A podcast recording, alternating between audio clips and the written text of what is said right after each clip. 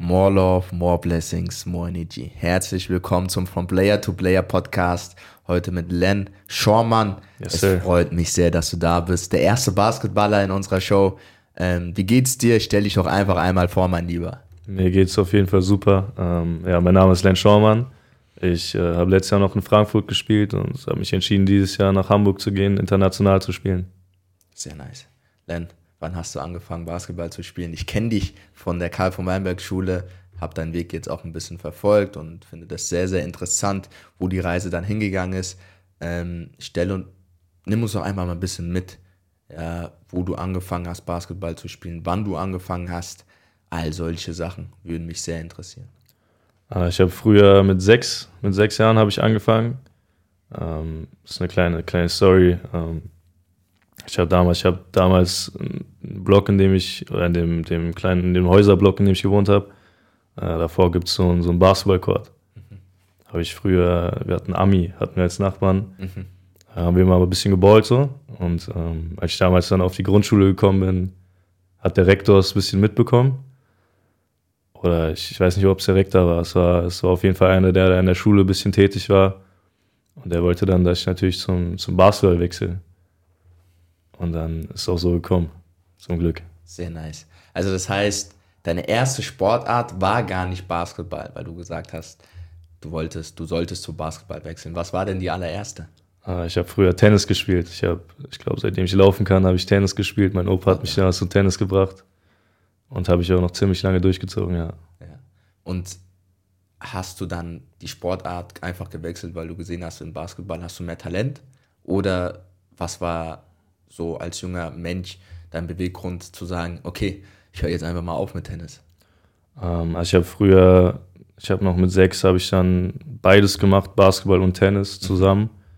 Ähm, war natürlich richtig viel. Also wenn du, wenn du irgendwie, weiß nicht, du gehst nach der Schule ins, ins Tennistraining und danach nach dem Tennistraining gehst du direkt nochmal in die Basketballhalle so. Ist natürlich viel. Dann hast du noch Athletiktraining. Und das, so ein paar, das habe ich ein paar Jahre gemacht, bis ich so 10, 11 war. Und dann war für mich der Punkt gekommen, wo ich mich entscheiden musste, ähm, in welche Richtung ich gehe. Weil ich denke, ob es jetzt Tennis oder Basketball ist, ist beides so ab 11 wird es langsam ein bisschen ernster. Und ja, ich habe mich dann für Basketball entschieden, weil es, weil es einfach für mich ein Teamsport ist. Ich bin gern mit Leuten, ich gewinne gern mit Leuten, es macht einfach Spaß. Sehr nice. Okay, sehr, sehr interessant. Wie war diese Jugendzeit damals? Ja, wenn du sagst, okay, du hast bis, wann hast du angefangen nochmal? Zehn?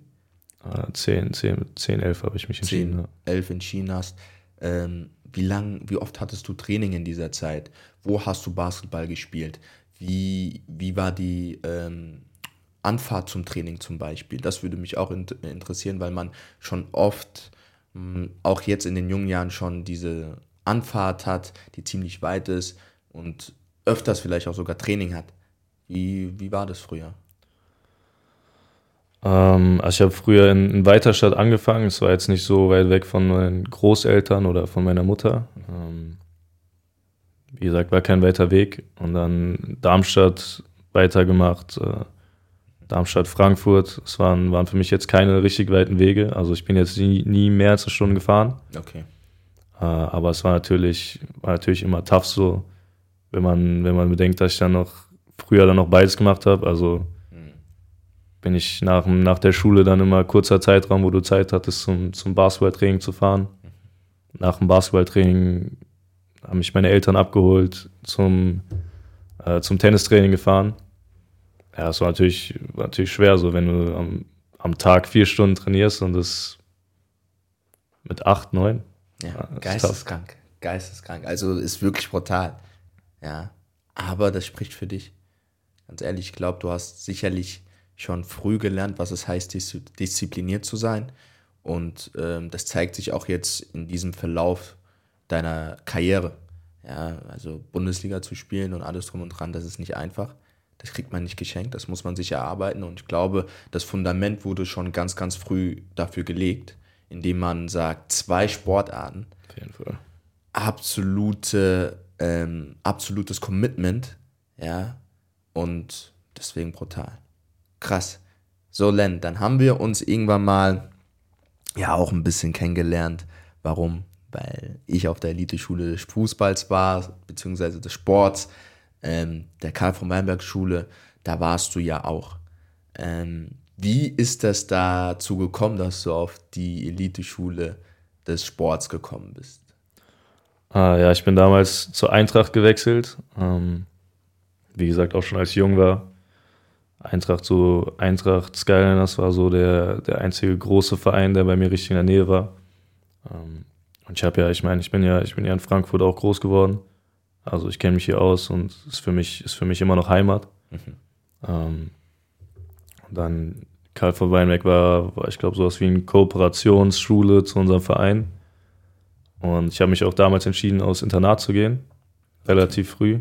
Ein Moment, wo war das Internat? Das war jetzt nicht das typische Internat, was wir damals kannten, wo ich immer nach der Schule dann irgendwie gechillt habe mit den Jungs, sondern ihr wart irgendwo anders stationiert. Ah, wir, wir waren direkt am Eintrachtstadion, okay. am Weizstadion, ja. Kies, nein.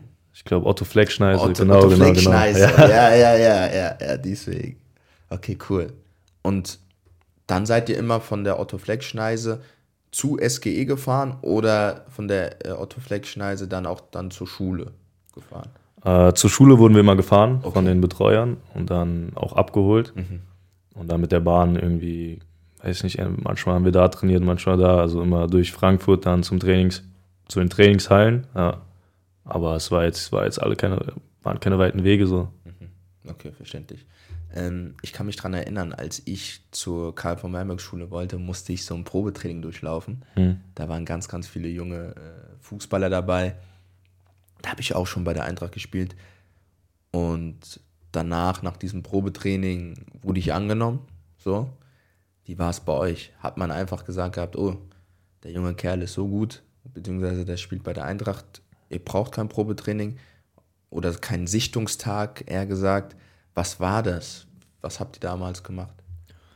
Äh, also ich kann mich nicht mehr so genau dran erinnern, aber ich glaube, Probetraining habe ich damals nicht gemacht. Mhm. Ähm, ich glaube, wir hatten schon, also man wusste schon so ein bisschen in Hessen, so wer, wer so wo steht, muss man sagen. Ja, ja okay.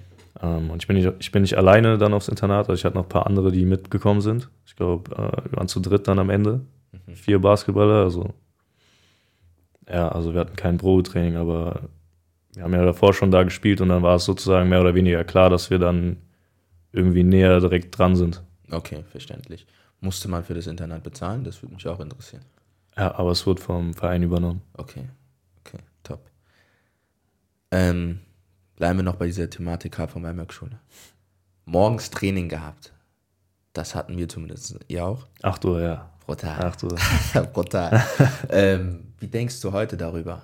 Ganz ehrlich. Und ah. wie hast du früher darüber gedacht? Das würde mich ehrlich interessieren. Ich muss sagen, früher 8 Uhr Training ist natürlich so eine Zeit, vor allem früher so, wo du aufstehst und dir denkst, boah, ich habe keinen Bock. Mhm. Also das denkst du wirklich, ich habe keinen Bock ins Training zu gehen. Aber es am, im Endeffekt ist natürlich, muss, muss jedes Training nutzen so. Mhm. Und dann äh, ich würde sagen, für mich heute ist immer noch tough, wenn ich um 8 Uhr aufstehen muss, wenn ich bedenke, ich habe den ganzen Tag eigentlich nichts mehr zu tun. Mhm. Ich gehe nicht mehr in die Schule, ich, ich gehe einfach nur ins Training. Mhm. Ähm, aber 8 Uhr ist halt einfach Pflicht gewesen. Ne? Stehst auf, gehst frühstücken. Wir hatten zum Glück, wir mussten uns ja jetzt nichts, wir mussten keine Brötchen selbst backen oder so. Wir sind in die Cafeteria gegangen, haben gegessen und sind zum Training. Also gab keine großen Umstände so.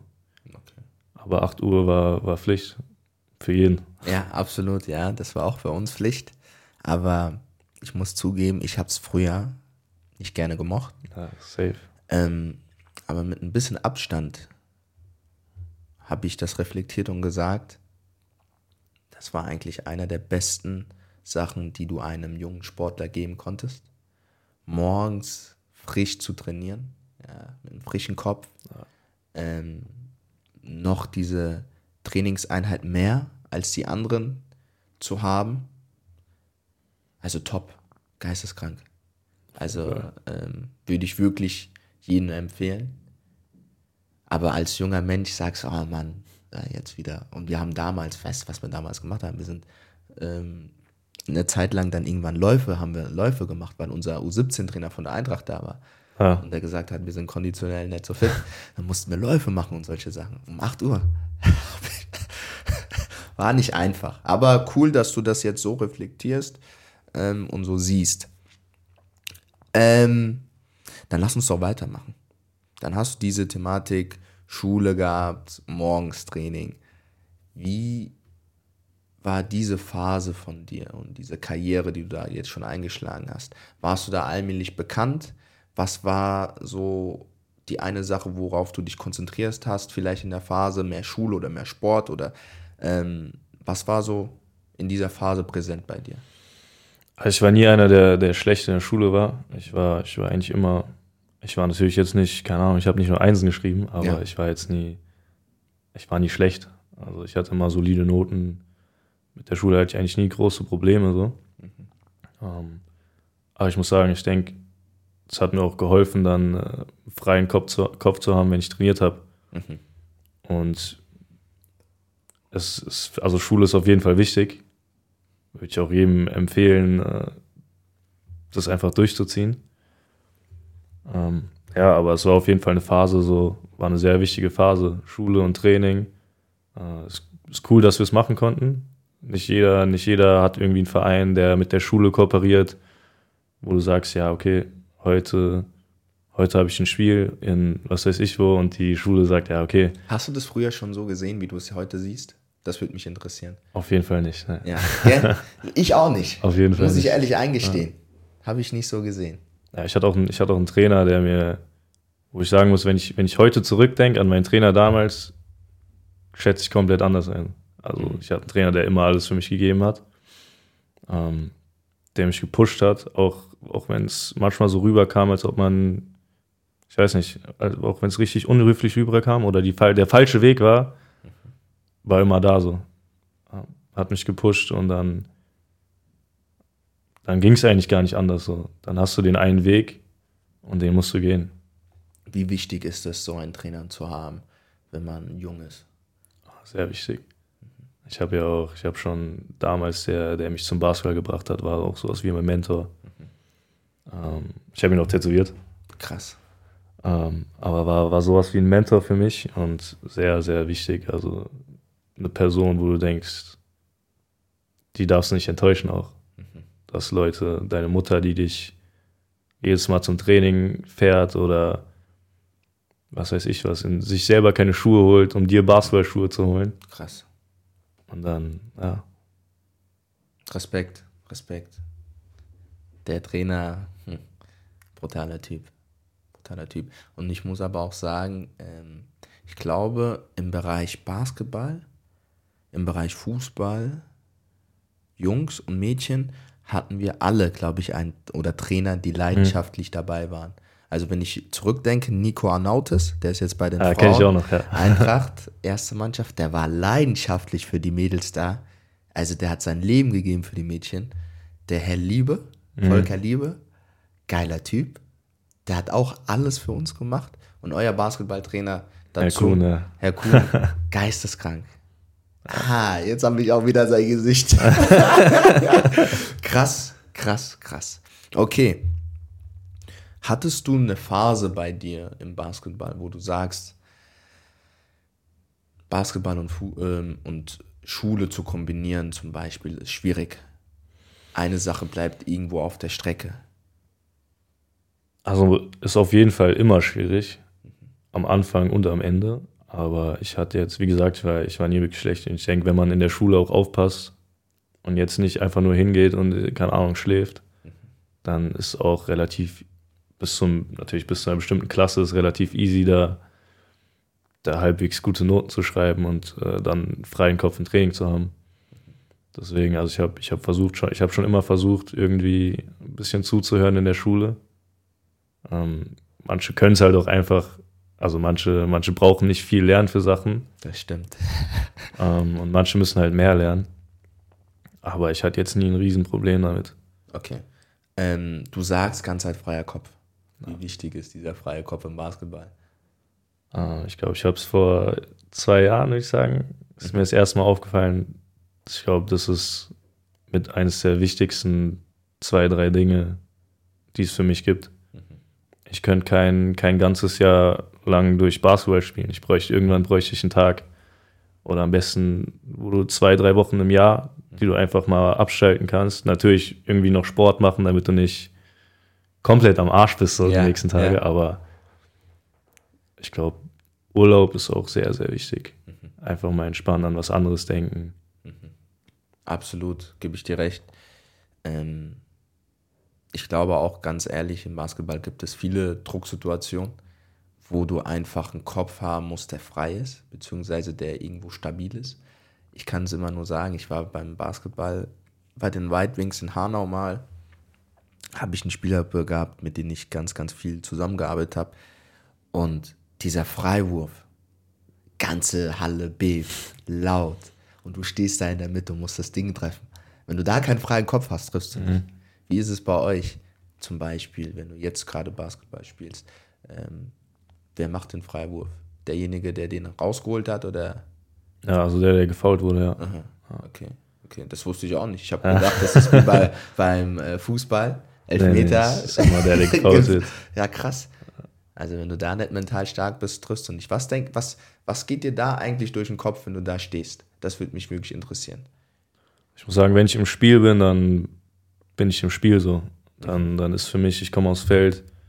Die ersten Spiele natürlich so, die ersten Spiele, die du als Profi spielst, bist du immer nervös. Das ist auch ganz normal, dass du, wenn du nach drei Jahren immer noch in eine Halle gehst, äh, im Ausland irgendwie und die Fans da rumschreien, dass du dann immer noch nervös bist, wenn du aufs Feld kommst. Vor allem, wenn du, ich bin ja immer noch nicht, ich bin kein alter Spieler, ich bin kein, ich bin noch nicht an dem Ziel angekommen, an dem ich bin. Oder an dem ich irgendwann mal sein will. Und dann ist es natürlich ganz normal, dass du nervös bist. Aber wenn du aufs Feld kommst, dann hast du die, du hast die Sachen, die du im Training gemacht hast, hast du alles im Kopf. Das ist alles automatisch routiniert. Und dann gibt's eigentlich, dann schaltest du alles andere ab und bist einfach im Spiel drin. Du machst die Sachen automatisch. Krass. Und ich glaube, das ist der Gamechanger. Auf jeden Fall. Absolut. Gehst du vor dem Spiel zum Beispiel auch Sachen mental durch?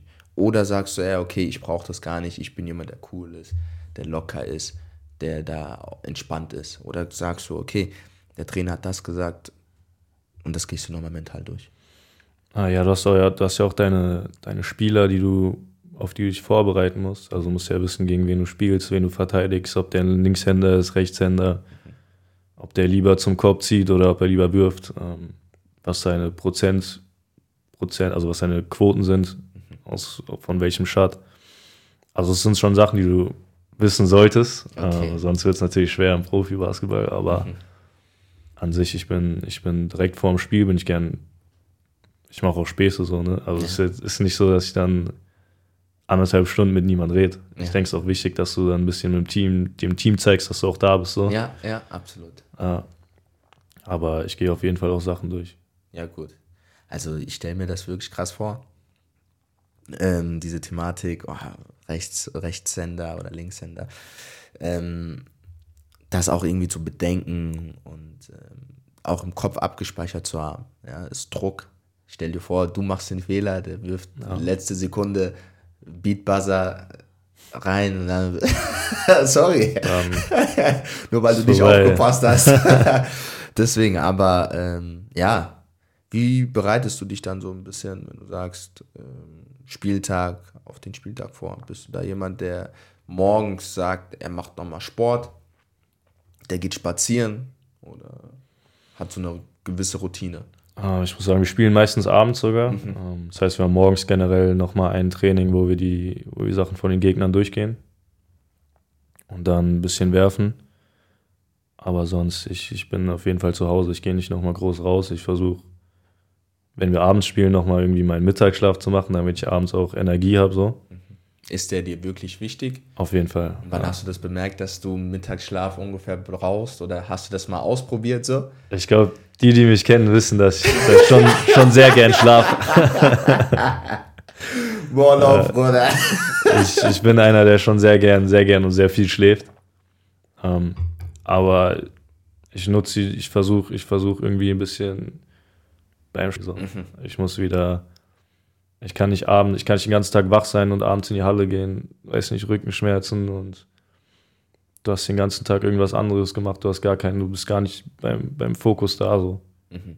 Wie, wie wichtig ist dir diese Erholung? Was machst du aktiv dafür? Hast du zum Beispiel irgendwie äh, Physios, die du oft äh, besuchst. Wir hatten jetzt einen Podcast mit Dennis Husen-Basic, Fußballspieler, der spielt jetzt bei FC Köln, der hat gesagt, ähm, er hat ganz, ganz viel Wert auf Regeneration gelegt, ja, als Sportler. Ja. Wie machst du das? Weil ich sage immer, mit dem, was du, du Geld verdienst, ist dein Körper. Wenn dein Körper nicht funktioniert, kannst du keine Leistung erbringen oder kein Geld verdienen. Mhm. Wie machst du das? Ja, ich meine, wir haben auch, wir haben Physios bei uns, gute Physios. Ähm, wir haben, wir haben Athletiktrainer, auch, auch sehr wichtig, Krafttraining. Und äh, ich bin einer, also wir haben generell, wir haben es ziemlich gut strukturiert. Also wir haben nach dem Training haben wir immer die Minuten, die wir dann noch stretchen mit den, mit den Athletiktrainern, irgendwie unsere, unsere Atemübungen machen, dass wir ein bisschen runterkommen. Äh, ich würde sagen, es ist auf jeden Fall richtig, richtig wichtig, dass du dich wirklich nach jedem Training stretchst. Mhm. Ähm, dass du nicht, vor allem wenn du jetzt hier, wenn du wie wir irgendwie, du spielst jetzt hier ein Spiel gegen, was weiß ich, Bonn mhm. und drei Tage später fliegst du nach, nach Paris, spielst gegen Paris, kommst zurück, spielst gegen Bayern. Ja. So, da musst du dich auch irgendwie stretchen. Du sitzt viel im Flugzeug oder im Bus. Mhm. Und dann, ich glaube, ohne Stretching geht es nicht. Also, ähm, wir haben ja jetzt über diese Thematik Regeneration gesprochen, die ganz, ganz wichtig ist und alles drum und dran. Lass uns doch nochmal zurück zu deiner Jugendzeit gehen. Warum? Weil deine Jugendzeit dich auch irgendwie geprägt hat. Ähm, du hattest Trainer, die wichtig waren für dich. Du wurdest deutscher Meister im ganz jungen Alter, ähm, was außergewöhnlich ist oder bisher war. Ähm, sprich doch ein bisschen darüber und nimm uns ein bisschen mit. Ja, ich wurde deutscher Meister 2016, glaube ich, war das, mit Eintracht. Und dann ein Jahr später Vize-Deutscher Meister. Und danach Jahr sind wir in die Playoffs gekommen. Also es war eine, war eine sehr gute Zeit für uns. Mhm. JBBL war es damals noch, also 16. Ich war, ich war das Jahr, als wir Deutscher Meister geworden sind, war ich noch der Junge, also einer der Jüngeren, der Jüngste, glaube ich sogar. Also dementsprechend hatte ich nicht viel Einsatzzeit, vielleicht mal eine Minute, mhm. hin und wieder, vielleicht mal fünf, wenn es gut lief. Aber wir hatten, wir hatten Leute dabei, die wirklich vorangegangen sind, die, die das Team mitgenommen haben, die auch gesagt haben, die ich aufgemuntert haben, so. Die, die wussten, die wussten, wie man alle Leute einbindet, die nicht nur fixiert auf die Leute waren, die jeden Tag kommen und alles auseinandernehmen, sondern auch die Leute, die vielleicht nicht so gut sind, die wissen, in zwei Jahren ist vorbei mit Basketball, meine Karriere geht hier nicht weiter. Mhm. Die wirklich alle mitgerissen haben, ja. Wie wichtig war es, das richtig auch einzuschätzen, dass du als junger Spieler vielleicht nicht so viel Spielzeit bekommen hast? Weil ich kann mir vorstellen, dass da der Kopf natürlich arbeitet, ja. Ähm, mit dem Aspekt zu wissen, okay, ich bin jung, ich bin talentiert, aber auf der anderen Seite will ich spielen. Aber ich darf nicht spielen oder ich kriege nicht diese Spielzeit, die ich mir vorgestellt habe. Wie bist du damit umgegangen? Wie hast du das eingeschätzt, die ganze Situation? Für mich war das erste Jahr auf jeden Fall ein Jahr, wo ich gesagt habe, ich muss lernen. Ich habe die Spieler, ich war, ich war wirklich, ich war Fan von meinem eigenen Team. Ja. Wir, hatten, wir hatten Spieler, die waren wirklich sehr talentiert. Und es hat mich irgendwie dann auch motiviert, Leute zu sehen im Training, die wirklich vorangehen und, und allen zeigen, wie es geht.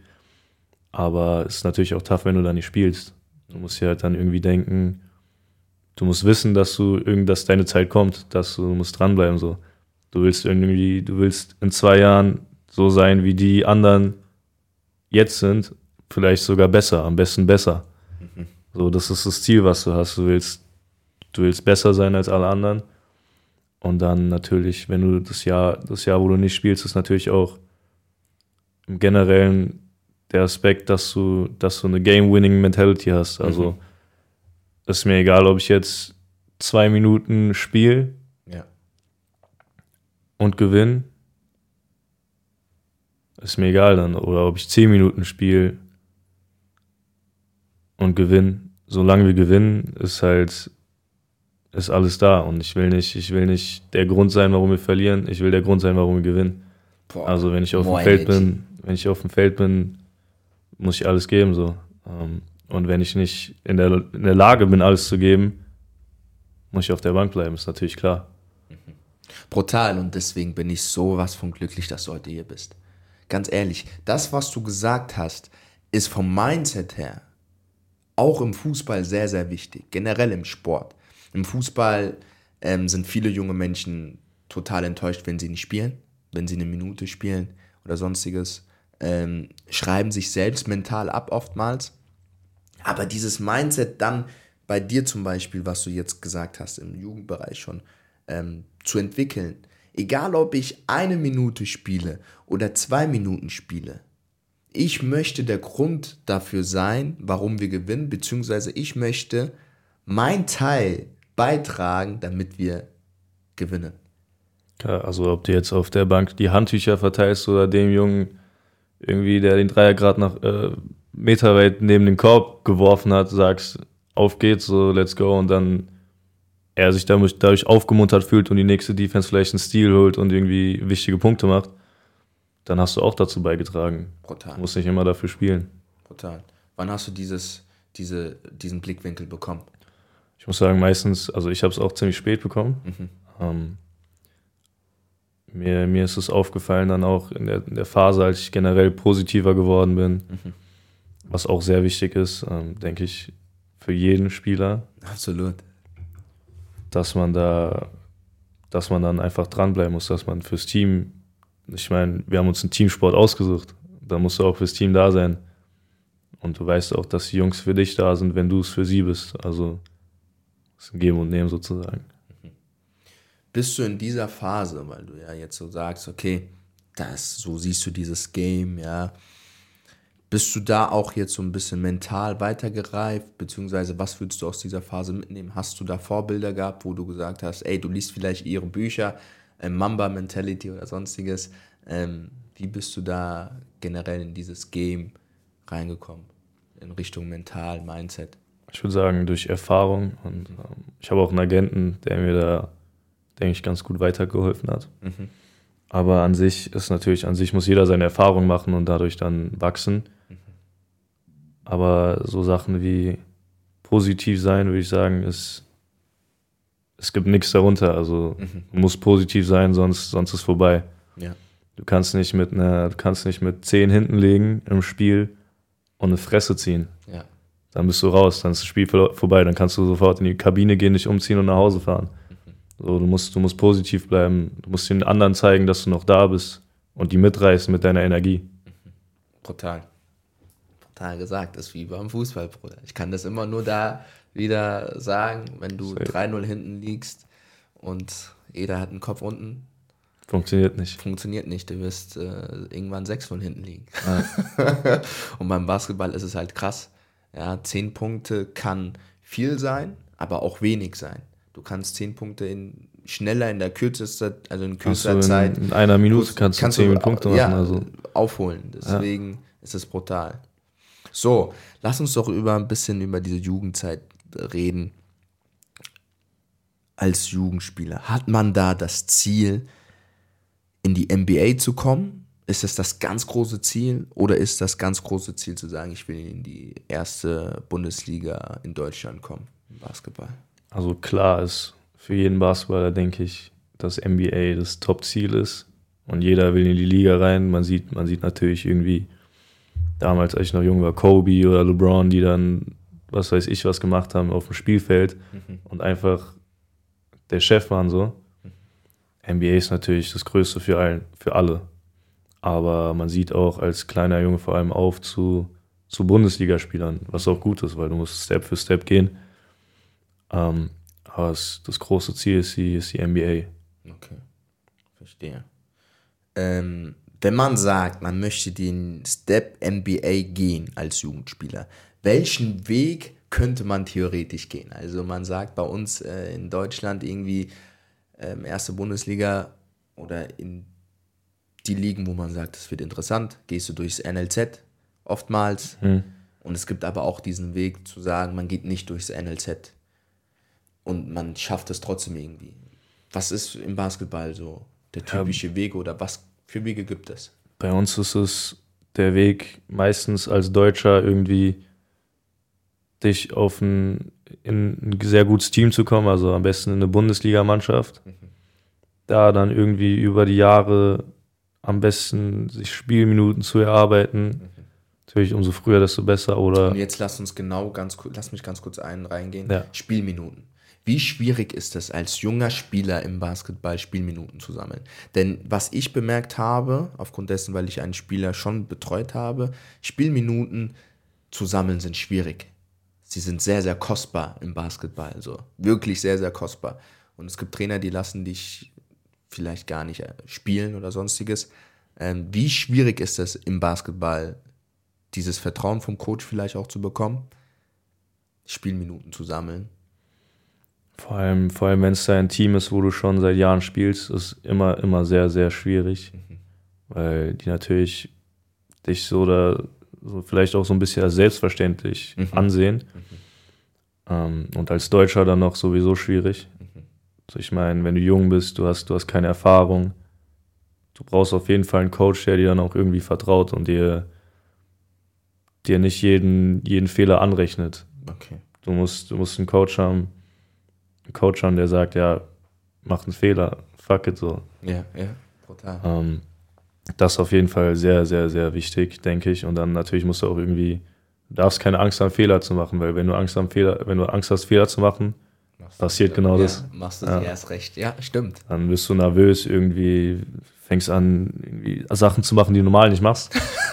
ja. Kennt man. äh, aber an sich Coach ist immer, immer eine Sache, wenn er nicht in dich vertraut, dann wird es schwierig. Mhm. Okay, verstehe. Ähm, du hattest ja gesagt, äh, man sieht vielleicht denjenigen als selbstverständlich an. Ich glaube, das ist beim Basketball, aber auch beim Fußball das gleiche Grundprinzip. Ein Jugendspieler, der aus der eigenen Jugend in den Profikader kommt, muss sich gedulden, wird so angesehen, dass er dankbar sein muss der muss dankbar sein, dass er die Chance bei uns bekommt. Deswegen ist eigentlich immer mein Grundgedanke, äh, wenn ich in der Jugend irgendwo war und am besten irgendwo anders in Profikader zu gehen, weil dort wirst du mit anderen Augen gesehen. Du wirst als vollwertiger Spieler gesehen, der zwar jung ist, aber der nicht unbedingt dankbar sein muss, äh, primär, um hier zu sein. Ich glaube, das ist ein ganz großes Problem in vielen Vereinen, mhm. dass wenn du da schon seit der Jugend bist, dass sie, dass sie sagen, okay, der ist eh immer da. Ja, klar. Egal, was genau, passiert. Genau. Ähm, natürlich, aber es gibt auch, man muss auch sagen, es gibt viele Vereine, die es dann auch wirklich gut machen mhm. und die dich dann, die dich dann auch einbinden. Ja, die sagen, du bist da, so, wir brauchen so Leute wie dich. Ja. Wir wollen dich, wir wollen dich auch später da haben. Das ist ja auch die Sache. Du musst hier irgendwie auch einen, Spieler gut behandeln, damit er da bleibt. Ja du willst ja, dass er da bleibt. Du, du willst ihn nicht entwickeln dafür, dass er in zehn Jahren sagt, okay, das war die schlechteste Zeit in meinem Leben. Ja, definitiv. Ah. Krass. Okay, dann haben wir ganz kurz einen Sprung gemacht zu dieser ganzen Thematik, Spielzeit und so weiter und so fort. Wir hatten aber jetzt die Thematik ja ähm, NBA. Welchen Weg geht man oder welche Wege gibt es? Ja, der andere Weg ist auf jeden Fall College. Mhm. College ist, denke ich, auch so eine Sache, die hätte ich auch gern gemacht, wenn ich die Zeit zurückdrehen könnte. Mhm kann ich natürlich nicht, sollte ich auch nicht drüber nachdenken, aber College ist, ist, auch, ein, ist auch ein Weg schwer, wie jeder. Jeder Weg schwer, jeder Weg, den man, wenn man sich für einen Weg entscheidet, muss man den auch durchziehen. Also du kannst nicht, du kannst nicht sagen, okay, ich mache jetzt den Weg, der Weg ist scheiße, ich, ich will jetzt doch nochmal den anderen machen. Ja. Das funktioniert so nicht, aber ähm, am Ende musst du auch wissen, was, was für dich am, vielleicht am besten passt. Bist du irgendwie jemand, der der sich da nicht sieht, der vielleicht nicht so athletisch ist wie die anderen und sonst auch nicht so Lust hat, irgendwie hoch und runter zu rennen, dann wäre vielleicht College nicht, nicht so deins. Mhm. Oder bist du jemand, der zur Decke springt? Ja, ja. Dann, dann wäre es vielleicht doch deins. Okay. Ähm, aber auf jeden Fall musst du da irgendwie selbst gucken, was für dich passt und dann den Weg, den du willst, durchziehen. Mhm. Okay, verstehe. Ähm, was für Voraussetzungen muss man haben, dass man auf dem College spielen kann? Ähm, bei mir war es damals, damals der Nike-Vertrag und den Profi-Vertrag, den ich schon unterschrieben hatte. Mhm. Mit den beiden Sachen konntest du damals nicht mehr aufs College. Ich weiß, Krass. heute ist glaube ich anders. Krass. Ähm, früher war es auf jeden Fall so, du hast ja auch kein Geld auf dem College verdient. Ach ähm, so. Okay. Genau, also so. du musstest als Amateur auf jeden Fall aufs College gehen. Das heißt, du durftest vorher keinen Profivertrag haben. Okay. Ähm, heute ist, glaube ich, ein bisschen anders. Ich kenne die Regelung nicht mehr genau. Mhm. Also ich weiß jetzt nicht genau, wie es heutzutage ist, aber früher war es auf jeden Fall bisschen musstest du schon früh mit 14 irgendwie, musstest du wissen, was du machen willst. Krass. Wer soll mit 14 bitte schön genau wissen, wo der Weg hingeht? Das ist doch geisteskrank. Aber krass. Ja. Aber na gut, weiter geht's. Ähm, wenn wir uns jetzt mal so ein bisschen mit der Thematik NBA und Basketball in Deutschland auseinandersetzen. Ähm, was für ein Basketball schaust du privat am liebsten? Das würde mich echt in interessieren, weil ich hatte mit einem Manager mal gesprochen von einem Verein und der sagt, er guckt sich ab und zu mal die NBA an, aber wenn er was wirklich lernen will, guckt er sich die Euroleague an. Stimmt das? Klar, das stimmt auf jeden Fall. Also ich gucke auch gerne NBA, ich gucke mir gerne, ich gucke mir gerne LeBron an, ich gucke mir gerne, äh, was weiß ich für Spieler an. Ich sehe es einfach gerne. Ich gucke gerne die Playoffs. Das ist natürlich eine Riesensache, NBA, USA. Aber mehr lernen tust du, denke ich, auf jeden Fall in der Euroleague. Wenn du Euroleague guckst, ähm, allein schon, was die Trainer da für Knowledge haben, ist nochmal ein ganz anderes, ganz anderes Level. Die Leute spielen in der Euroleague Defense und fangen nicht an, in den Playoffs dann irgendwie mal so ein bisschen Defense zu spielen. Ja. Ähm, ich denke, es ist auch, ist auch viel schwerer, irgendwie in der Euroleague zu scoren als in der NBA.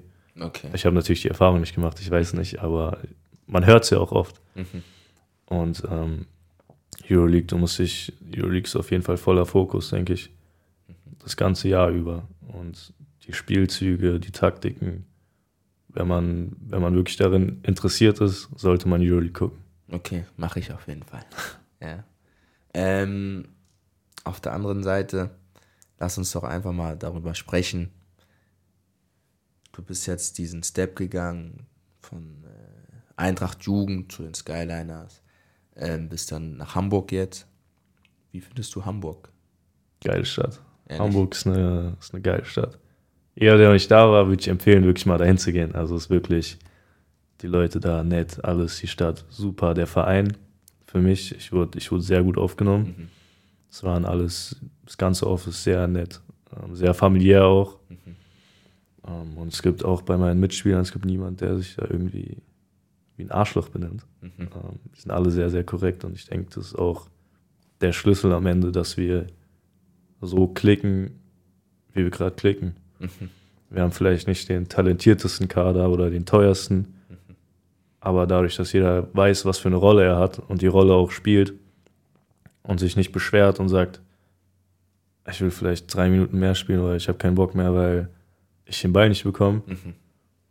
Dadurch, dadurch funktioniert halt alles und es ist auch wichtig, dass du, dass du weißt, was deine Rolle ist. Du darfst natürlich, natürlich, wenn du, wenn du dir sagst, du spielst null Minuten und du dich juckt es nicht, dann ist auch falsch. Aber du darfst dich nicht aufregen, sondern du musst immer fürs Team da sein. Also bei euch geht es letztendlich um das Team. Ja, um einen ganz, ganz wichtigen Faktor, womit man eigentlich erfolgreich ist. Ja, da gibt es keine Ego-Show, was ich cool finde.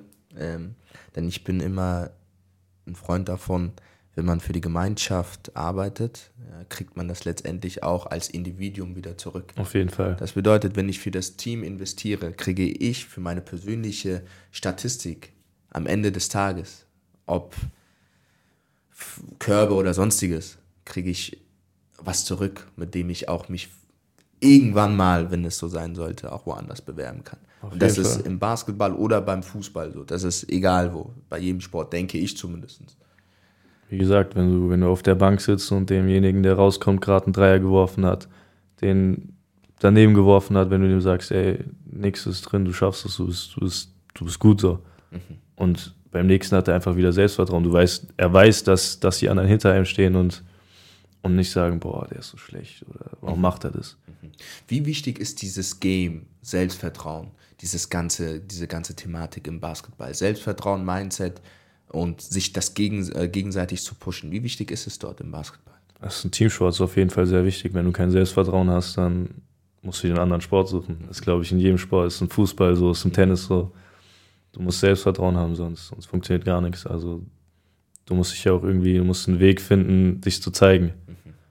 Es geht nicht ohne Selbstvertrauen. Du musst halt, ich denke, es ist auch, ist auch ganz krass, vor allem im Basketball, dass, dass jemand, der, der vielleicht unendlich Talent hat, aber am Ende sich nicht traut, zum Korb zu gehen, der spielt dann vielleicht eine Bundesliga und jeder, der, jemand, der einer, der vielleicht ganz normal average ist und dann so Eier hat und wirklich jedes Mal zum Korb geht Ja.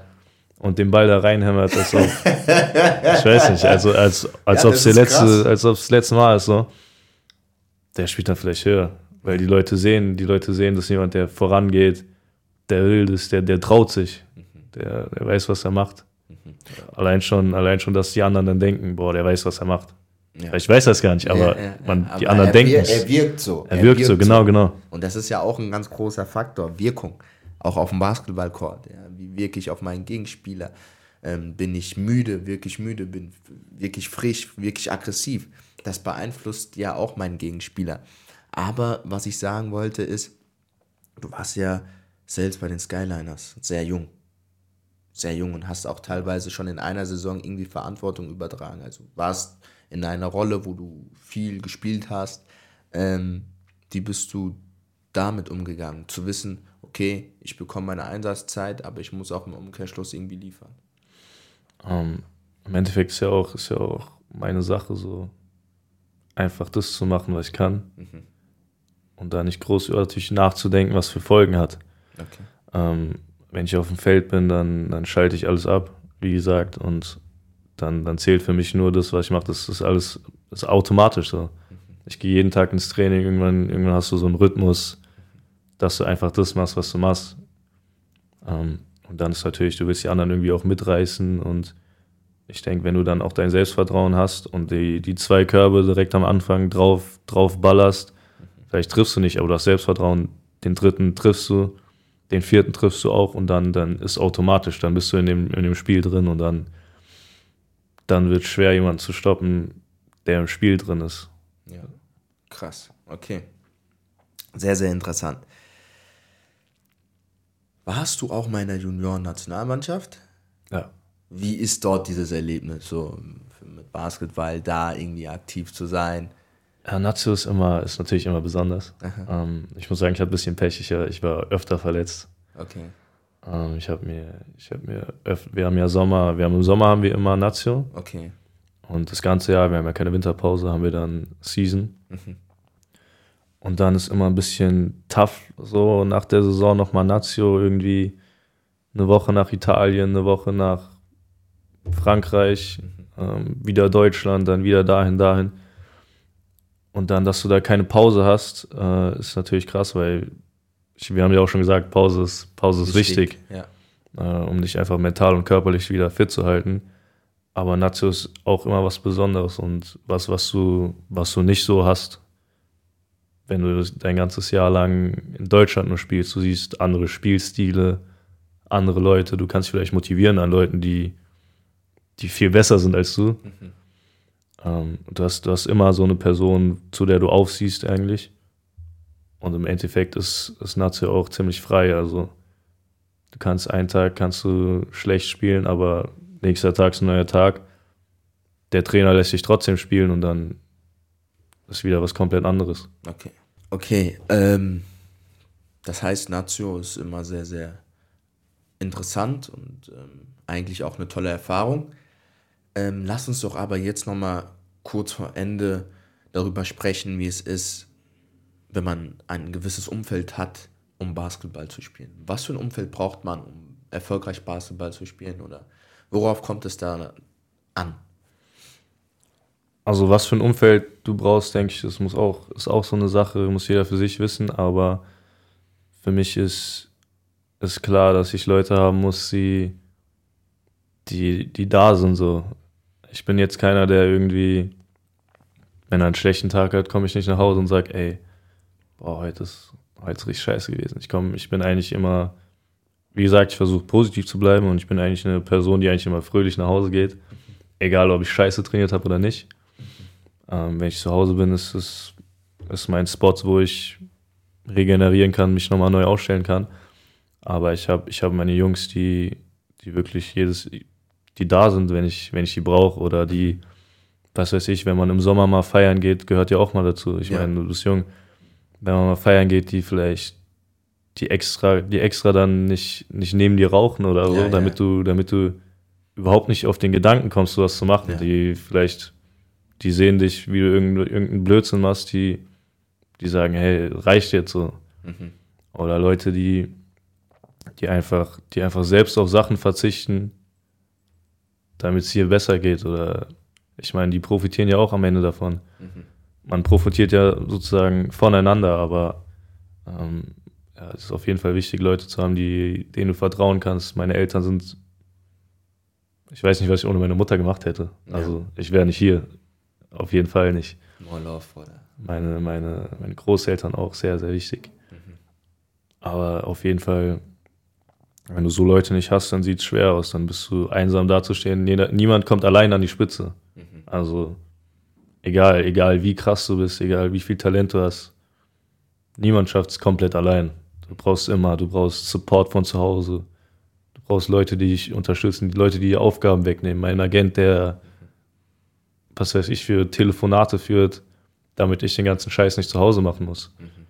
Also Leute brauchst du. More love. Hast du überragend gesagt. Also letztendlich ist das Umfeld ein ganz, ganz wichtiger Faktor, um den äh, um die Chance für den Erfolg zu maximieren. Ist einfach so. Ähm, und ich glaube, du befindest dich echt im guten Umfeld, wie du es mir erzählt hast oder was du da auch alles gesagt hast. Ähm, das ist nice. Das ist sehr nice. So, du spielst ja jetzt Eurocup. Ja. Wie ist das so? Hast du sowas schon mal davor gespielt? Ähm, ist es dein erstes Mal jetzt? Wie gehst du da an die ganze Sache ran? ran? Ja, es ist das erste Mal das Eurocup spiel Mhm. Das ist richtig besonders für mich. Ähm, ich habe mich auch mega gefreut, dass, dass ich jetzt die Chance habe, Eurocup zu spielen. Ähm, ist auf jeden Fall was anderes. Man merkt, man merkt schon in anderen, wenn man nach andere Länder, in andere Länder kommt, dass die Fans dann auf einmal irgendwie ohne T-Shirt auf der Tribüne ehrlich, stehen. Ehrlich. Und was weiß ich für hinten, hinten singen. Und wirklich hinter den Jungs sind so. Das ganze Spiel lang. Mhm. Ähm, da merkt man schon, was für eine Mentalität wirklich andere, andere Länder auch haben. Aber es ist, es ist was komplett anderes. Der Spielstil ist, man kann es nicht, man kann es nicht vergleichen, denke ich mal. Aber es geht viel schneller. Wie gesagt, die, die Coaches, die wissen, was sie tun. Mhm. Ähm, ist eine Liga, wo, wo, wo du wirklich einen Fehler hast, der das Spiel entscheiden kann. Mhm. Wirklich auch in der ersten Minute. Du machst in der ersten Minute ein Leer, daneben bist unkonzentriert. Und am Ende Basketball ist halt ein Spiel, wo du, wo du mit einem Punkt oder mit zwei verlieren kannst. Ja. Oder auch mit 100. Ja. Aber es ist wichtig, dass man da, dass man da wirklich drin bleibt und versucht, so gut wie möglich 40 Minuten lang sich zu konzentrieren. Ja. Okay, brutal. Ich bin total äh, beeindruckt von dir, muss ich ehrlich, ein, ein, äh, muss ich ehrlich sagen. Du ähm, bist ein geiler Typ. Danke. Vom Mindset her meines Erachtens für dein jungen Alter schon sehr, sehr weit. Allein schon, wie du die Sachen reflektiert hast. Ähm, was wäre jetzt eine Sache, die du irgendjemandem mit auf den Weg geben würdest, der Basketball spielt? Was ist so die eine Sache, die auf deinem Herzen liegt? Was würdest du loswerden wollen? Ich würde sagen, seinen eigenen Weg gehen. Einfach dranbleiben, seinen eigenen Weg gehen sich nicht zu sehr von anderen Leuten beeinflussen lassen, wissen, dass, dass man nicht nur, nicht nur gute Tage hat, sondern auch schlechte Tage. Aber man nicht aus den schlechten Tagen rausgehen soll und sagen, okay, heute war ein schlechter Tag. Sondern man muss sagen, ich lerne draus. Nächstes Mal arbeite ich härter an den Sachen und oder ich mache sie öfter und, und dann wird es automatisch. Irgendwann hast du so einen so einen Weg, wo es automatisch wird. Ich glaube, ich weiß nicht, welcher NBA-Spieler es mal gesagt hat, dass oder irgendein Coach, der meinte, ähm, dass umso härter er trainiert, er mehr Glück hat. Ähm, ja. Brutal. Brutal. Brutale Aussage, Bruder. Finde ich sehr, sehr krass. Ähm, das war's, Len. Es war mir eine große, große Ehre. Danke, ich dass hoffe, dass konnte. du weiterhin so erfolgreich bist, dass ich deinen Weg verfolgen Danke. kann ähm, dass du trotzdem auch dieses Mindset dir beibehältst. Und ganz wichtig, ähm, fünf Sterne brauchen wir auf Spotify, also bewertet gerne. Äh? Yes, sir. More Love, More Blessings, More Energy. Das war die Podcast-Folge heute mit Len. Haut rein, ja. Bis dann. Ciao.